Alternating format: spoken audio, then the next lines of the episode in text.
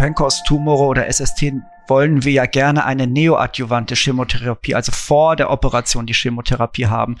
Da gibt es zum Pancoast-Tumor wenig Studien. Wir haben mal 2016 in Freiburg beim Thoraxchirurgischen Kongress das vorgestellt. Wir hatten Teil, die vorher bestrahlt wurden, Teil, die nicht vorher bestrahlt wurden. Da war kein Unterschied. Aber was wichtig ist, ist, dass die Patienten wirklich diese drei Zyklen oder vier Zyklen komplett erhalten haben. O-Ton Onkologie, der Podcast für MedizinerInnen. Hier wird alles besprochen, was mit Krebs zu tun hat. Herzlich willkommen bei O-Ton Onkologie, dem Podcast für MedizinerInnen. Mein Name ist Jochen Schlabing, ich bin Teamleiter Onkologie Hämatologie in der Redaktion der Matrix Group. Bei uns im Verlag erscheint unter anderem die Ärzte-Fachzeitschrift Journal Onkologie aus Regensburg. Mir digital zugeschaltet ist Dr. Carola Göring, Medizinjournalistin, Podcasterin und Mitarbeiterin von Journal Onkologie. Hallo Carola. Hallo Jochen. Heute sprechen wir über einen seltenen Tumor, der sich in der Lungenspitze entwickelt. Aufgrund dieser anatomischen Lage infiltriert er fast immer auch andere Strukturen, wie die Brustwand, Wirbelkörper, Gefäße oder Nervenplexi. Das hat anders als bei anderen Lungenkarzinomen spezifische Symptome zur Folge. Bei der Versorgung der PatientInnen mit Pancoast-Tumoren steht die Operation im Zentrum. Deshalb sprechen wir heute mit den beiden Thoraxchirurgen Stefan Treiner und Dr. Stefan Sponholz. Sie arbeiten beide an der Klinik für Thoraxchirurgie am Akaplesion Markus Krankenhaus in Frankfurt. Herzlich willkommen bei Oton Onkologie. Schön, dass Sie heute beide hier im virtuellen Studio bei uns sind. Guten Tag und vielen Dank für die Einladung. Hallo auch von mir. Auch von meiner Seite herzlich willkommen, Herr Treiner. Die Klinik für Thoraxchirurgie am Agaplesion Markus Krankenhaus in Frankfurt, die Sie leiten, gilt als einer der größten Kliniken für Thoraxchirurgie. Da Pancoast-Tumoren ja relativ selten sind, wie viele Patienten mit Pancoast oder Superior Sulcus-Tumoren, kurz SST, operieren Sie denn in Ihrer Abteilung? Also insgesamt, wie Sie schon sagten, ist der Pancoast-Tumor ein seltener Tumor. Man geht davon aus, dass drei bis fünf Prozent aller Lungenkarzinome darunter fallen. Das sind, wenn man das an der hohen Inzidenz von etwa 100.000 pro Jahr in Deutschland sieht, dann doch relativ viele. Davon kommen natürlich nur ein Teil überhaupt bei den Chirurgen an. Es sind mehrere pro Jahr, aber es bleibt bei einer kleinen Zahl, auch in großen Zentren. Wie viele sind es denn ungefähr insgesamt in, in Deutschland? Wie viele Fälle? Genau Daten habe ich darüber nicht, aber wenn man das ableitet, drei bis fünf Prozent von 100.000, das wären etwa 3.000. Und verstehe ich das richtig, aber die werden nicht alle richtig klassifiziert und identifiziert und landen dann in der Chirurgie. Ja, es liegt nicht nur daran, dass sie nicht richtig identifiziert werden, sondern es kommen ja ohnehin überhaupt weniger als 50 Prozent aller nicht kleinzelligen Karzinome für eine Operation in Frage. Die anderen Tumoren sind äh, in zu weit fortgeschrittenen Stadien, als dass noch eine Operation in Frage käme. Und die landen dann eben nicht beim Chirurgen, sondern bleiben beim Onkologen beziehungsweise Radiotherapeuten. Darauf kommen wir dann später ja auch nochmal zu sprechen. Sie sagten eben Pancoast-Tumoren und ein anderer Name ist Superior Sulcus-Tumore. Diese beiden Begriffe werden ja häufig synonym verwendet, aber Sie haben ja in einem Übersichtsartikel auch im Journal Onco der vor zwei Jahren, glaube ich, erschienen ist. Wir haben den auch in den Show Notes verlinkt, liebe Hörerinnen. Sie schreiben in diesem Artikel, dass diese synonyme Verwendung gar nicht so ideal ist. Wie sollten denn Ihrer Meinung nach die beiden Bezeichnungen verwendet werden? Herr Sponholz vielleicht. Ja, also es ist so, dass die Pancoast-Tumore ja eine besondere Tumorentität darstellen, indem sie in der oberen Lungenspitze wachsen und oben aus der Thoraxapertur, also oben aus dem Bruchskorb hinauswachsen und dabei einen Nervenstrang, ein Nervengeflecht infiltrieren, was zu typischen Symptomen führt. Das ist das sogenannte Horner-Syndrom, das herunter kommen vom Augenlid, eine Miosis, also eine Verkleinerung der Pupille. Und dazu kommt dann meistens immer noch, je nachdem wie weit es infiltriert, auch eine Atrophie der Handmuskulatur. Es gibt dann diese Definition, das ist dieser klassische Pancoast-Tumor und dann gibt es noch den sogenannten SST, abgekürzt Supersulcus-Tumor. Der insgesamt in der oberen Kuppe des Brustkorbs wächst. Aber klassisch ist der Pankreas-Tumor nur der, der oben auch dieses Nervengeflecht infiltriert und zu diesem typischen Symptom führt. Deswegen ist auch diese Klassifikation mit drei bis fünf Prozent in der Epidemiologie. Wahrscheinlich fallen da viele SST-Tumore und gar nicht alle Pankreas-Tumore drunter. Deswegen ist die Zahl nicht so hoch, wie man wirklich denkt. Okay, danke nochmal für die Erläuterung. Also wir reden dann heute über Superior Sulcus Tumoren vom Typ nicht kleinzelliges Lungenkarzinom. Bevor Sie uns mit in den OP nehmen, muss ja die Diagnose stehen. Da sind wir ja eben schon mal drauf eingegangen und dann die Therapie geplant werden zu welchem Zeitpunkt im diagnostischen Prozess kommen denn die Patienten zu Ihnen? Also das ist ganz unterschiedlich. Das Problem dieses Tumors ist, dass er oft zu Schmerzen führt, Schmerzen im Arm führt, die Patienten oft erst zum Hausarzt oder das beschriebene Phänomen beim Auge auffällt. Mit Armschmerzen werden die Patienten natürlich erst auf Halswirbelsäule untersucht, gehen zum Orthopäden, zum Neurochirurgen, zum Neurologen. Man sagt so, dass bei diesen Tumoren es so circa fünf bis zehn Monate dauert, bis sie wirklich diagnostiziert werden, richtig. Das ist so ein Problem, das das Ganze darstellt. Dann ist es oft so, dass die Patienten, wenn der Tumor herausgefunden wurde, nicht gleich in einer interdisziplinären Tumorkonferenz besprochen werden. Sprich, sie werden anbehandelt oder die Diagnostik läuft vonstatten, ohne dass man vorher das in der Tumorkonferenz besprochen hat, um dann quasi den richtigen Weg aus unserer Sicht oder aus Sicht der Leitlinie einzuleiten. Also unsere Patienten werden häufig von Onkologen, vom Hausarzt, aber auch von Radiologen zugewiesen, manchmal auch von Lungenfachärzten. Das sind so, ist so der gängige Weg. Wir finden es natürlich gut, wenn wir von vornherein mit in der interdisziplinaren Zusammenarbeit, also in der Zusammenarbeit aller Fachdisziplinen mit eingebunden werden. In unserer Klinik ist es so, dass wir meist die funktionellen und onkologischen Kriterien selbst untersuchen, um auch zu sehen, ist der Patient dann auch später für eine Operation geeignet oder nicht, dass man quasi den ersten Gang zusammen macht mit den Kollegen der anderen Disziplinen. Stichwort erster Gang.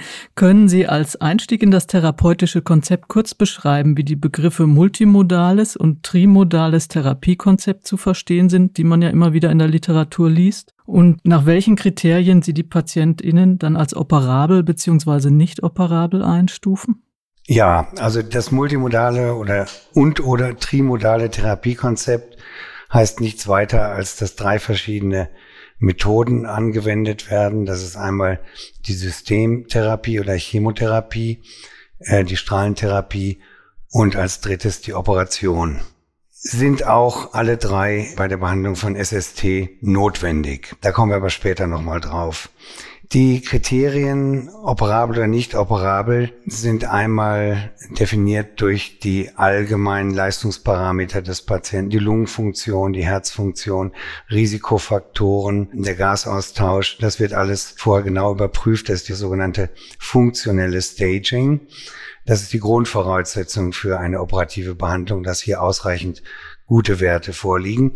Und das zweite ist natürlich das onkologische Staging. Das heißt, das Stadium, in dem sich der Tumor befindet. Ausgeschlossen sind generell Patienten, bei denen sich bereits Fernmetastasen in anderen Organen entwickelt haben. Patienten, die eine ausgedehntere mediastinale äh, Lymphknotenmetastasierung haben, also ein höhergradiges N2 oder gar N3. Dann natürlich äh, die lokale Operabilität, wenn eine Infiltration äh, der Trachea oder des Esophagus vorliegt, dann kann man den Tumor auch nicht mehr komplett resezieren. Ebenso, wenn der Tumor den Spinalkanal infiltriert hat oder er über C8 nach Kranial hinaus den Plexus befallen hat, dann ist eine R0-Resektion nicht mehr möglich. Das sind so grob zusammengefasst die Kriterien der Operabilität oder Inoperabilität.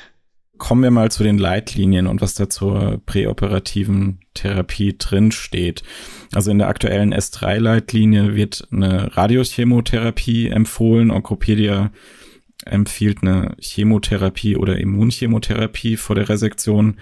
Herr Sprunholz, wie beurteilen Sie denn die aktuelle Evidenzlage? Welche Faktoren sollten für die präoperative Entscheidungen aus Ihrer Sicht berücksichtigt werden? Es ist da ein bisschen diffizil. Wie Sie sagen, die S3-Leitlinie sagt klassisch, die Radiochemotherapie wird empfohlen. Wir haben es lieber, dass wir erst eine Systemtherapie durchführen und uns die Strahlentherapien so ein bisschen aufheben. Warum? Auf der einen Seite die Strahlendosis ist meistens geringer. Präoperativ macht man 45 Gray Strahlendosis. Postoperativ geht man da mit einem Boost noch mal höher. Und die Frage ist, intraoperativ meistens schafft man eine R0-Resektion, also eine komplette Resektion des Tumors. Aber was ist in den seltenen Fällen, wenn wirklich nur eine R1-Resektion, das heißt, wenn der Pathologe wirklich mikroskopisch noch Zellen sieht, wenn man dann schon die Strahlentherapie auf gut Deutsch verbraucht hat, ist es aus unserer Sicht ein bisschen schade. Umso besser wäre es dann nochmal die Strahlentherapie auf die übrigen Zellen zu setzen.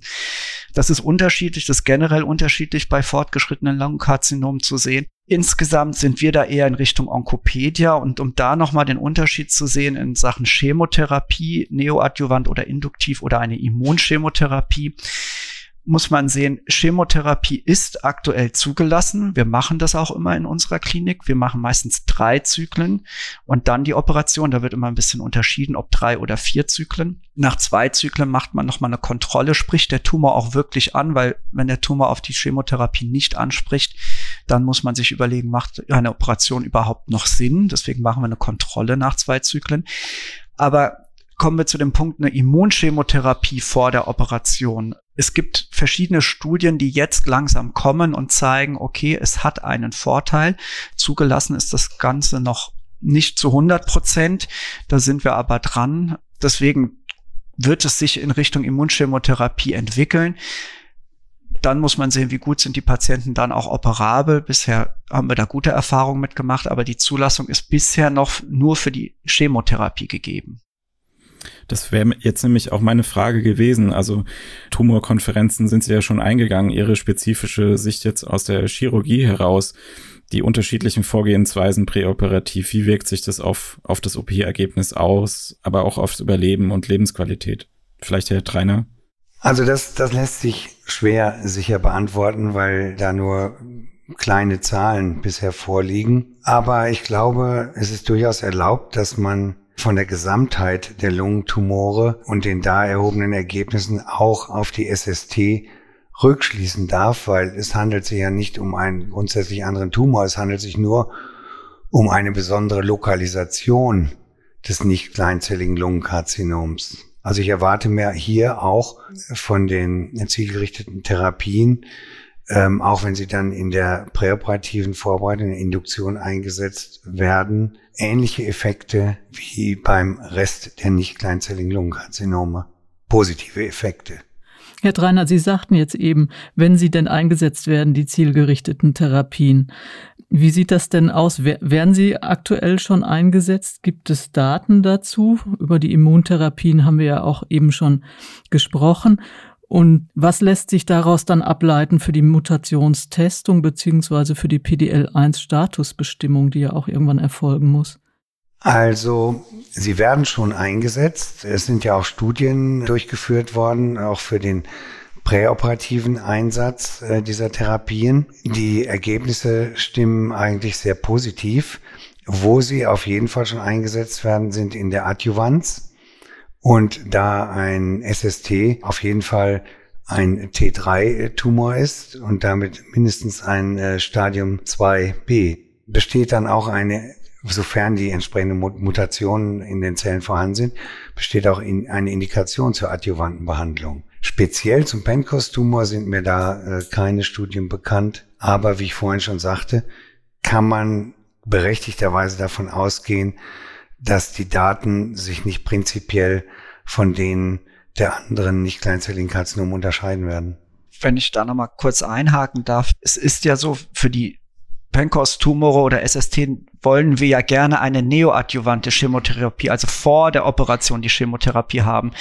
Da gibt es zum Pencos-Tumor wenig Studien. Wir haben mal 2016 in Freiburg beim thoraxchirurgischen Kongress das vorgestellt. Wir hatten mal unsere Wirbelkörper infiltrierten Patienten untersucht. Das sind ja immer wenige.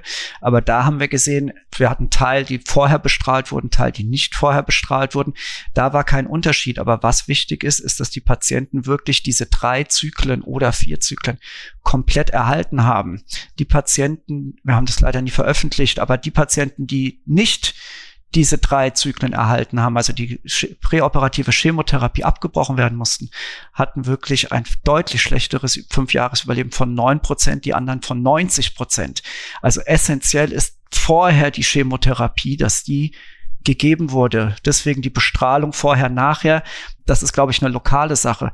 Eine Schwierigkeit ist, was ja auch aus den internationalen Studien bekannt ist, ist, dass die Patienten eher Fernmetastasen entwickeln als ein Lokalrezidiv.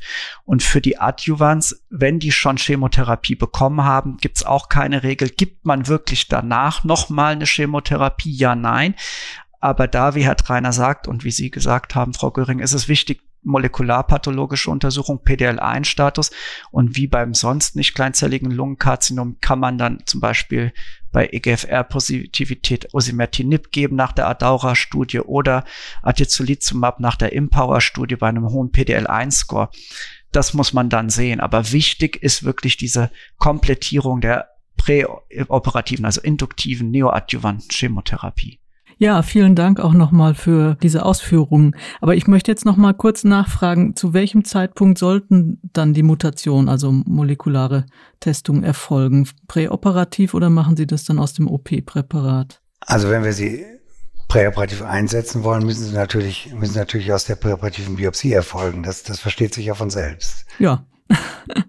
Was aber nochmal wichtig zu sagen ist, ist, auch wenn man die Biopsie vorher gewinnt, diese molekularpathologische Analyse, dafür ist es beim Lungenkarzinom, solange der Tumor nicht metastasiert ist, den wir dann ja auch nicht operieren würden, ist es nicht zugelassen, eine zielgerichtete Therapie zu machen. Die äh, anderen Studien Richtung PDL1, also Immuntherapie, ist ja die Checkmate 816 Studie, die jetzt noch nicht zugelassen ist, aber die die Daten rausgegeben hat, die sehr gute Daten gezeigt hat, wo wir denken, dass das kommen wird mit präoperativer Immuntherapie.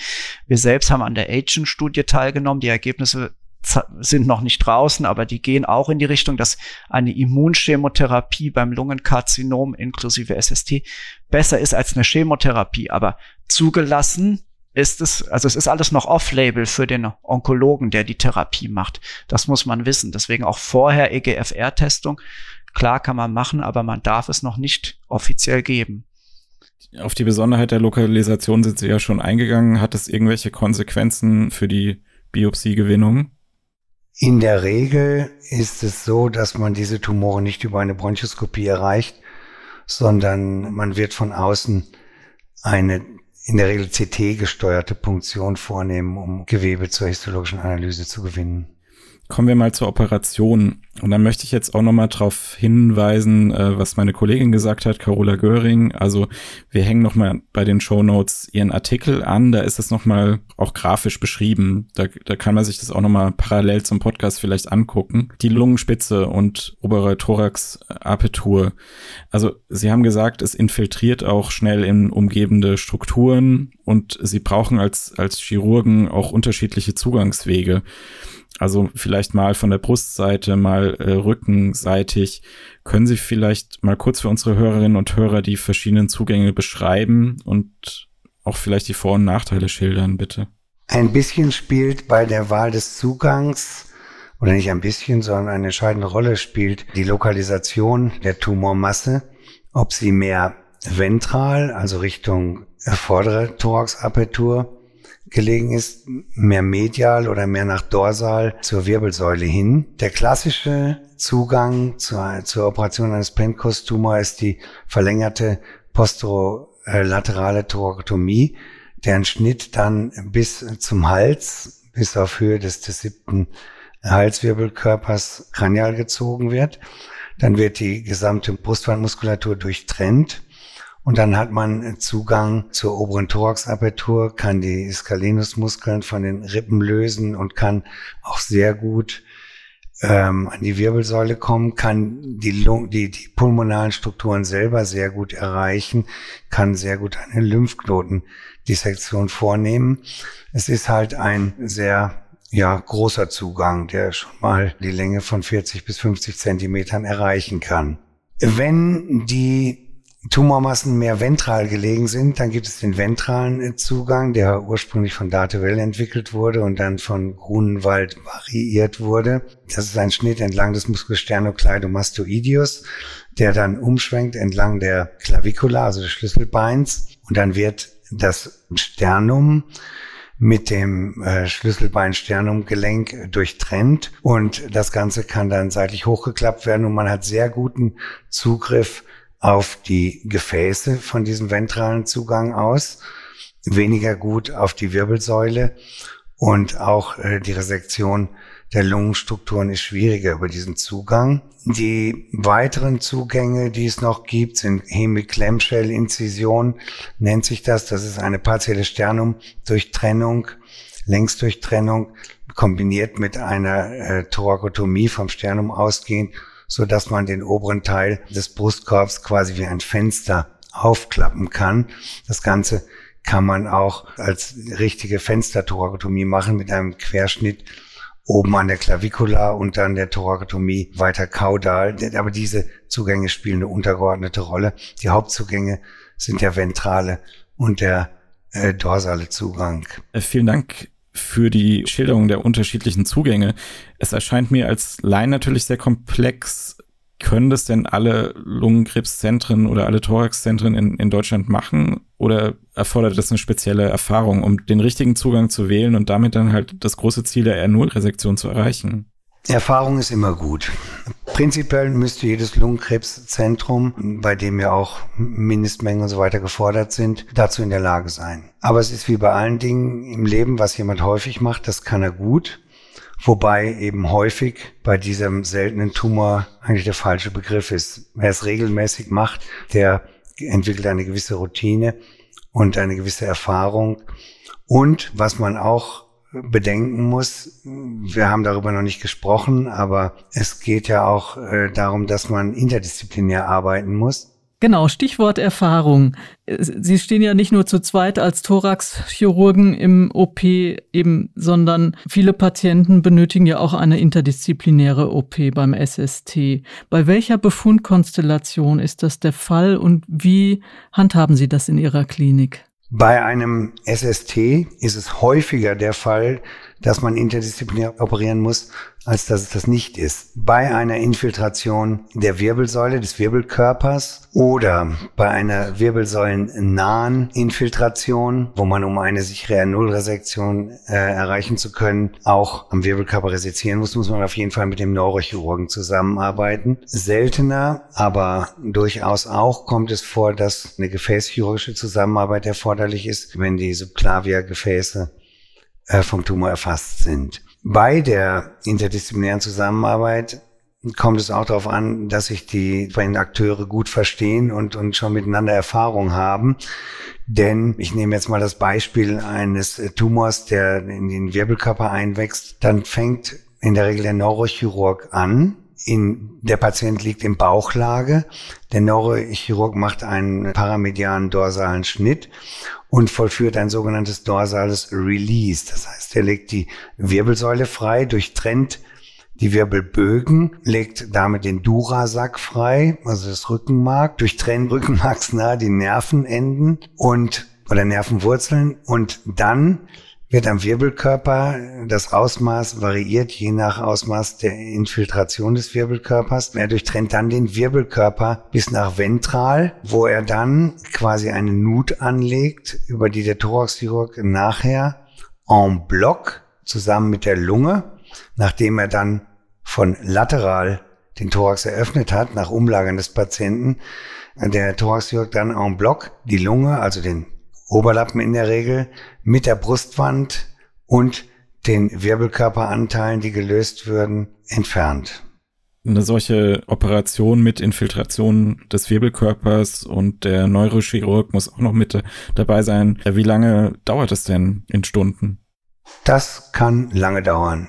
Also sechs bis acht Stunden und auch darüber hinaus ist keine Seltenheit. Ist, also acht Stunden muss man sicher rechnen, bei ausgedehnteren Resektionen eher mehr. Wenn ich da noch mal kurz einhaken darf, es ist ja auch nicht so, das ist dann, wie Herr Treiner beschrieben hat, dass es dann fertig ist, wenn der Tumor komplett draußen ist. Ne? Die Wirbelsäule muss stabilisiert werden durch den Neurochirurgen mit einer Platte. Wenn der komplette Wirbelkörper entfernt wird, wird so ein Cage eingesetzt, damit es nicht zu einem Absacken der Wirbelsäule kommt. Manchmal muss noch ein Fixateur eingesetzt werden. Dann muss die Brustwand durch ein Netz ersetzt werden. Das macht dann wieder der Thoraxchirurg. Und dann muss noch der ganze Brustkorb verschlossen werden. Also das ist so eine abwechselnde Zusammenarbeit. Und deswegen, wie Herr Treiner sagt, ist so eine Erfahrung und ja, man weiß, was der andere tut, ganz, ganz wichtig in diesem Punkt. Da möchte ich gleich nochmal nachfragen, wie viele Zentren gibt es denn da in Deutschland, die so komplexe OPs machen können, wie Sie das tun? Wie viele Zentren es wirklich gibt, das kann ich jetzt so nicht sagen, die genau diese Operationen machen. Ich weiß, initial hatten wir mal eine Studie, wo es nur um diese Wirbelkörper, das ist ja eine spezielle Art der Operation, hatten wir eine Studie noch mit äh, Professor Schirren damals, wo Herr Trainer ja der leitende Oberarzt war, zusammen gemacht mit Paris, einer japanischen und ich glaube einer kanadischen Abteilung noch, die publiziert wurden. Also wie Herr Trainer sagte, alle größeren Lungenzentren in Deutschland sollten eigentlich über diese Technik Bescheid wissen. Wie viele die aber wirklich machen, kann ich wirklich nicht sagen. Es ist ja bei dem Aufwand auch wichtig, glaube ich, zu sagen, wir reden immer noch von einem kurativen Ansatz in vielen Fällen, oder? Können Sie da vielleicht Zahlen nennen? Also wir reden nicht nur in vielen Fällen vom kurativen Ansatz, sondern bei jeder Operation, die wir da durchführen, ist der Ansatz kurativ. Inwieweit, Herr Spunholz, arbeiten Sie denn mit Videoassistenz oder Roboterassistenz für diese Operationen? Ähm, ja, also ich weiß, es gibt jetzt einzelne Fälle, die publiziert worden sind. Ich habe lustigerweise gerade am Wochenende unabhängig von diesem Podcast mir ein Video angeschaut, das Herr Treiner mir gestern Abend dann noch zugeschickt hat in Vorbereitung auf diesen Podcast. Da ist ein Fall eines, ja, in die obere Brustwand, eher SST statt Penckhaus-Tumor operierten Hybridoperation zwischen Roboterchirurgie und dann doch eine Thorakotomie. Da haben die Kollegen erst den oberen Lappen per Roboter entfernt, haben dann den großen Schnitt gemacht und die Brustwand entfernt. Das ist so ein bisschen, wo man denkt, naja gut, das ist ja nicht Sinn und Zweck des Ganzen. Wenn man wirklich noch einen großen Schnitt machen muss, dann braucht man nicht noch minimalinvasive Zugänge zusätzlich zu machen. Das war ein bisschen, naja gut. Aber was man sich schon vorstellen kann, ist, wenn man sagt, naja, man muss nicht hinten zur Wirbelsäule hoch, sondern bei Infiltration der Gefäßstrukturen vorne und man macht diesen Grunewald beziehungsweise Dachtweltzugang und man muss dann nicht noch hinten die posterolaterale Thorakotomie machen, sondern kann den oberen Lappen dann über einen minimalinvasiven Zugang vielleicht entfernen. Dann kann ich mir das eher vorstellen. Wirklich viele Daten gibt's dazu nicht. Es gibt einzelne Fallbeispiele. Die Patienten sind dann auch noch vortherapiert mit einer Chemotherapie. Man weiß, die Konversionsrate nach Vorbehandlung mit Chemotherapie für minimalinvasiv ist höher, weil die Strukturen schwieriger zu präparieren sind. Ob sich das bei diesen vorderen Infiltrationen so entwickelt, mal sehen. Wenn man die hinteren so macht wie die Kollegen, die da wirklich dann auch noch den großen Schnitt daneben dran gemacht haben, dann sehe ich das nicht als sinnvoll an. Also Audiokommentar. Unsere beiden Ansprechpartner haben mehr als geschmunzelt, als, als ich eben die Frage gestellt hatte. Ich übernehme jetzt weiter. Also wenn ich das richtig verstehe, sind weder die Roboterassistenz noch die Videoassistenz weder Routine derzeit. Sie werden vielleicht in einigen Zentren erprobt, aber wenn ich das richtig verstanden habe, bei Ihnen in der Klinik nicht. Bisher nicht, nein. Aber wir machen natürlich auch videoassistierte Operationen, wenn wir der Überzeugung sind, dass die Fälle dafür geeignet sind und kein onkologisches Risiko für den Patienten dabei entsteht. Das ist im Moment bei Pencos bzw. SST aus unserer Sicht sicherlich noch nicht gegeben und deswegen machen wir das nicht. Ja, dann vielen Dank für diese anschaulichen Einblicke in den OP. Aber mit der Resektion ist ja die Therapie noch nicht zu Ende. Wie geht's denn danach weiter, also je nach Resektionsergebnis? Wie sieht die adjuvante Therapie aus? Also in unserem Konzept, wie Herr Spunholz das ja schon dargelegt hat, wir favorisieren die Induktionschemotherapie und plädieren dann für eine, eine adjuvante Radiotherapie mit entsprechend hoher Dosis, also 60 Gray zumindest, um eine Tumortoxizität zu erreichen. Das ist die Standardadjuvanz. Und dann hatten wir vorhin schon mal die Molekularpathologie erwähnt. Und alle diese Tumore, wie ich auch schon erwähnt hatte, haben prinzipiell bei molekularpathologischen äh, Veränderungen eine Indikation zur adjuvanten Therapie. Und das muss dann geprüft werden und wird dann auch gemacht, wie bei allen anderen Tumoren in den entsprechenden Stadien auch. Sie waren vorhin schon auf äh, Kontraindikationen eingegangen für eine Resektion. Wie werden denn diese Patientinnen weiter behandelt durch Sie oder beziehungsweise Ihre Kolleginnen? Die werden dann mit einer Radiochemotherapie behandelt. In den meisten Fällen auch bei Fernmetastasierung, was ja grundsätzlich keine Indikation mehr für eine Radiotherapie ist. Aber aufgrund der lokalen Problematik und Symptomatik, nämlich das Einwachsen in die Wirbelsäule oder, oder in, in dem Wirbelkanal, starke Schmerzen und so weiter. Da ist dann eine Lokaltherapie auch angezeigt, auch im metastasierten Stadium. Und von neuen Studienlage her ist es ja auch so, dass wenn ein Patient als inoperabel bezeichnet wird nach den inoperablen Kriterien, wie beim Lungenkarzinom analog dazu zählt die Pacific Trial, das heißt Radiochemotherapie und Adjuvant dann auch nochmal nachdem oder fortführend additiv eine Immuntherapie. Jetzt möchte ich das Thema wechseln und nochmal einen ganz anderen Punkt ansprechen. In der Medizin werden ja zunehmend Geschlechteraspekte und Differenzen diskutiert. Und soviel ich weiß, ist der SST bei Männern ja häufiger als bei Frauen. Und sehen Sie da, wie analog zum NSCLC auch, dass der Frauenanteil zunimmt? Also generell beim Lungenkarzinom ja. Also über, über äh, Pencos-Tumoren oder SST haben wir natürlich keine gesonderten Daten. In einer Studie waren wir 60 zu 40, also 60 Männer, 40 Frauen. Aber insgesamt nimmt ja der Frauenanteil beim Lungenkarzinom zu, deutlich. Und das wird beim Pencos-Tumor oder beim SST nicht anders sein. Vielen Dank. Ich denke, es kam jetzt doch ganz gut raus, dass Sie als Chirurgen sehr eng mit den, mit den anderen Kollegen zusammenarbeiten. Also auch die medikamentöse Therapie einen, sehr, sehr großen Einfluss hat auf Ihre Ergebnisse und auf das, was Sie tun. Für die Kolleginnen, die jetzt nicht so viel Erfahrung mit dem seltenen Tumor haben, SST, den wir heute besprochen haben, können Sie bitte kurz ein Fazit äh, geben, ganz kurz in zwei, drei Sätzen. Was sind denn die wichtigsten Aspekte zur Diagnose und Therapie? Also ich fange mal an. Der allerwichtigste Aspekt zunächst ist, dass man dran denkt. Wenn also ein Patient mit Schulterschmerzen, langjähriger Raucher kommt und das nicht nach zwei, drei Wochen besser wird oder der Orthopäde dort nichts findet, dann muss man auch mal dran denken, den Thorax zu röntgen. Der zweite Punkt ist der, dass man auch die Operation und die operative Therapie nicht aus dem Auge verliert und dem Chirurgen die Chance gibt, dem Patienten seine Situation und die, den Tumor selber beurteilen zu können.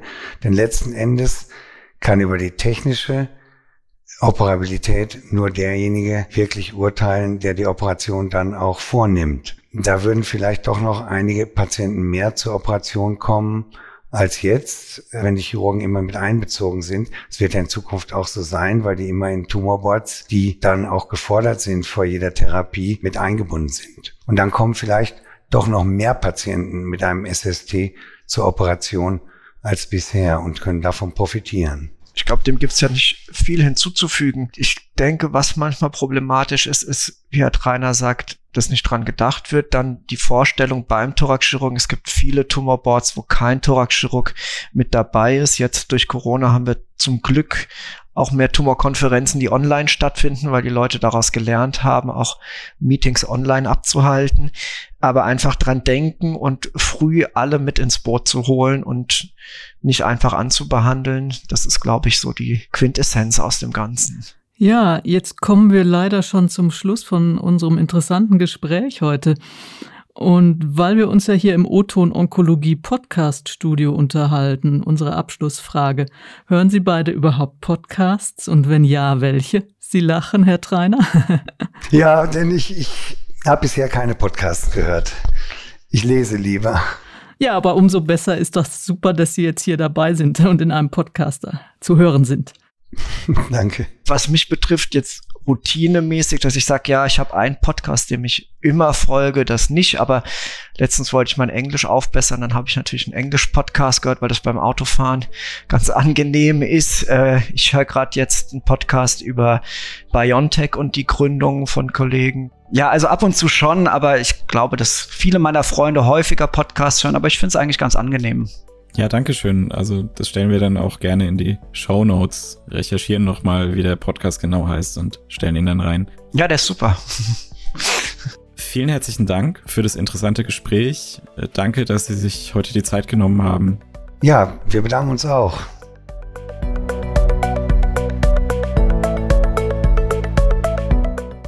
Liebe Hörerinnen und Hörer, dieser Podcast ist eine Kooperation zwischen dem Journal Onkologie und der Medical Tribune Onkologie Hämatologie. Abonnieren Sie uns, wenn Ihnen der Podcast gefällt. Neue Folgen gibt es alle 14 Tage mittwochs. Schreiben Sie uns auch gern Ihre Kommentare und Themenvorschläge an o-ton-onkologie.metrix.group. Den Link finden Sie auch nochmals in den Show Notes.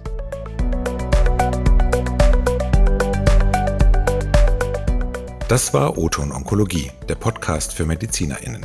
Dieser Podcast dient ausschließlich der neutralen Information bzw. Fortbildung und richtet sich primär an Ärztinnen und Ärzte sowie Medizinstudierende. Ein Produkt der Matrix Group. We care for Media Solutions.